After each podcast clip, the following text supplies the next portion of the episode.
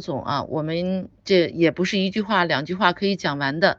今天呢，我们就简单的给讲大家讲到这里，因为我们今天的课程的目的呢，就是让大家照照镜子，看看自己的面部，就知道了啊，我们的身体到底是一个怎样的。那今天呢，我们只讲到了一些常见的问题。那因为这个一个面诊课整个讲下来的话，那真的不是一天两天能够讲完的。那今天我们就简单的讲到这里吧，因为下面呢我还想讲一个我认为比较重要的问题，也就是我们的面部的骨骼。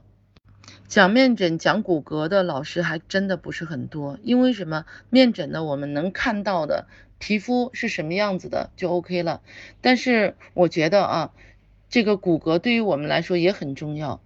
过去呢我们判断一个人这个人长得好不好。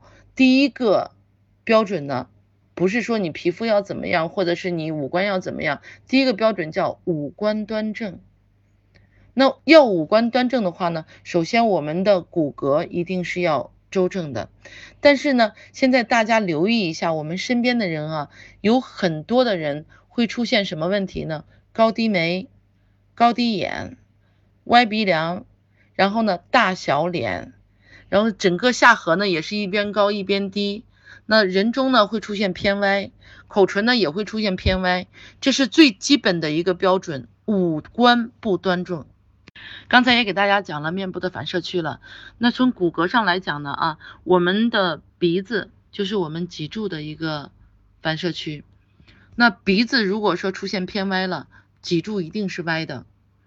那刚才我们也说，颧骨呢是我们两个肩膀的反射区。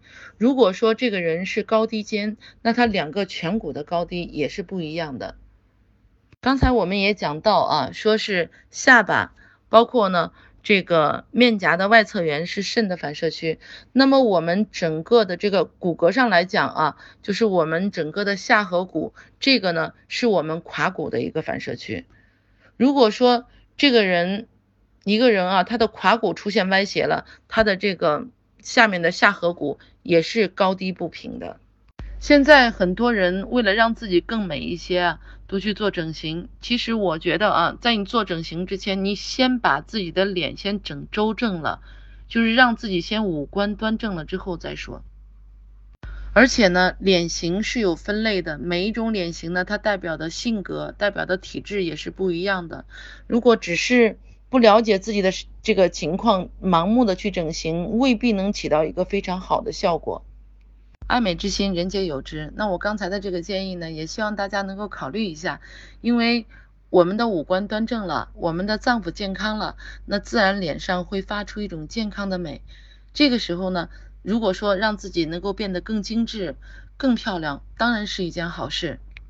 好，我们今天的课程呢就讲到这里，希望能够通过今天的课程呢，让您自己回到家照照镜子，看看自己的脸，就能接收到我们身体发给自己的健康信号，从而呢了解自己的健康情况到底是怎样的，了解我们脏腑的功能到底好还是不好。因为只有了解了我们的健康状况之后呢，我们才知道怎么样让自己的身体调理的更健康，让自己的健康指数越来越高。也知道从哪里入手呢？